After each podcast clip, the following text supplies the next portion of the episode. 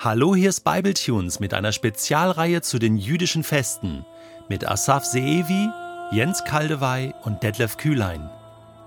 In den nächsten Monaten gibt es Ruhe.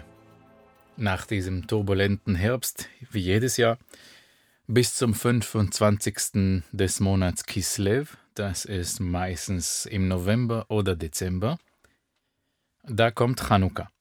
Chanukka bedeutet wörtlich auf Deutsch Weihung. Wenn jemand ein Haus baut und Leute zur Einweihung lädt, dann schickt man Einladungen zu Chanukkat Bait, Hausweihung. Dabei äh, gedenken wir an die Wiederweihung des Tempels durch die Makkabäer im zweiten Jahrhundert vor Christi Geburt, nachdem ihn die Griechen entweiht haben. Die Geschichte erzählt das erste Makkabäerbuch, Kapitel 4, Vers 51 bis 57 kommt es konzentriert. Es ist kein Teil der hebräischen Bibel, auch kein Teil einer evangelischen Bibel, aber katholische und orthodoxe Bibeln, auch die äthiopischen Bibeln, dort ist das Makkabäerbuch ein Teil des Kanons. Weil das Fest nicht in der Tora geboten ist, ist es nicht religiös. Es ist ein historischer Feiertag. Und so wird auch an Chanukka ganz normal gearbeitet.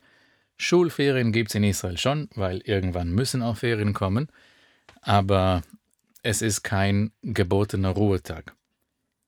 Wir zünden jeden Tag eine weitere Kerze an, acht Tage lang, wegen einer Geschichte, die damals äh, abspielte, und zwar als die Makkabäer das waren Freiheitskämpfer oder Rebellen, die die griechische Besatzung des Landes äh, doch einen Schritt zurückweisen konnten. Die haben im Tempel eine kleine Kanne mit Öl gefunden und sie hätte mit ihrem Olivenöl für einen Tag gereicht für den Leuchter, für den siebenarmigen Leuchter. Das war die einzige Lichtquelle im Allerheiligsten im Gebäude drinnen, im Tempel aber durch ein Wunder reichte es für acht Tage. Und wer genauer hinschaut, er sieht der bekannte siebenarmige Leuchter auf Hebräisch Menorah. Menorah ist übrigens auf Hebräisch einfach nur Lampe.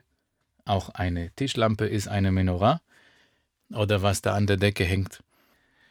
Die übliche siebenarmige Menorah ist das alte jüdische Symbol, was die Israeliten schon in der Stiftshütte hatten. Sie haben das ja gegossen und äh, geschmiedet.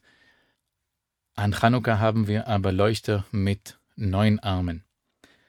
Neun, weil wir acht Tage lang eine weitere Kerze anzünden mit einer Dienerkerze. Das heißt, gleich am ersten Tag hat man zwei Kerzen insgesamt, aber wir zählen dabei immer nur eine.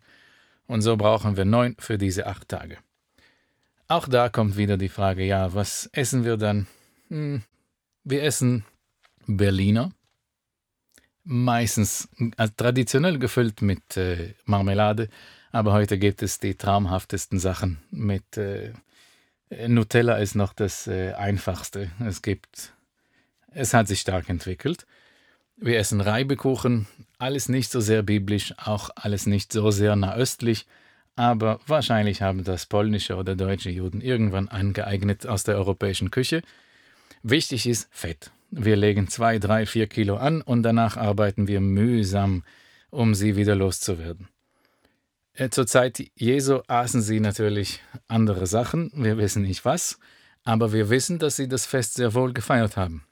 Es kommt auch im Johannesevangelium vor, Kapitel 10, Vers 22. Es war damals das Fest der Tempelweihe in Jerusalem. Es war Winter. Sehr oft fallen Chanukka und Weihnachten in dieselbe Zeit, ganz sicher die Adventszeit, und es gibt auch äußerliche Parallelen. Wir zünden Kerzen an, immer täglich eine mehr. Die Christen zünden auch Kerzen an, eine Woche, äh, jede Woche eine mehr. Ihr backt Kekse, wir machen Berliner. Aber es gibt sehr wohl Unterschiede. Eine kurze persönliche Geschichte. Unsere Kindergärtnerin kam mit dem Wunsch, in der Adventszeit, während die Kinder sowieso im äh, kerzenbeleuchteten Zimmer Adventslieder singen, frühmorgens, bevor der Kindergarten beginnt, Äh, ich sollte auch mal kommen und zur Abwechslung ein Chanukka-Lied den Kindern beibringen. Äh, ein Dilemma. Chanukka ist ein Siegesfeiertag.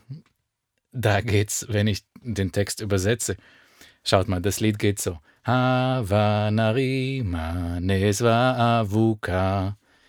Äh, Melodie erkannt vielleicht? Es ist die gleiche wie Tochter Zion. Übrigens ein jüdischer Komponist, Mendelssohn.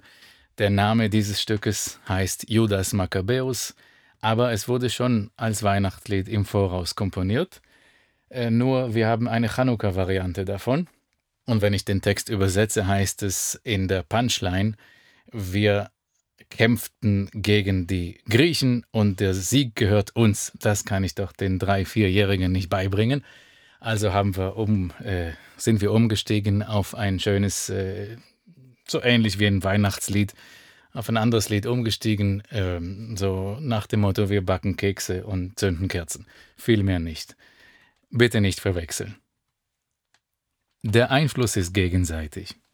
Es ist nicht nur, dass äh, jüdische Elemente im Christentum übernommen wurden.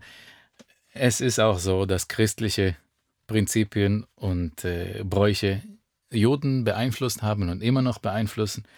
In den letzten Jahren übrigens sieht man in israelischen Supermärkten in der Adventszeit immer mehr Weihnachtsbäume mit äh, Weihnachtsmännern, die hängen und äh, dekorieren die Läden. Undenkbar vor 20 Jahren, aber heute schon.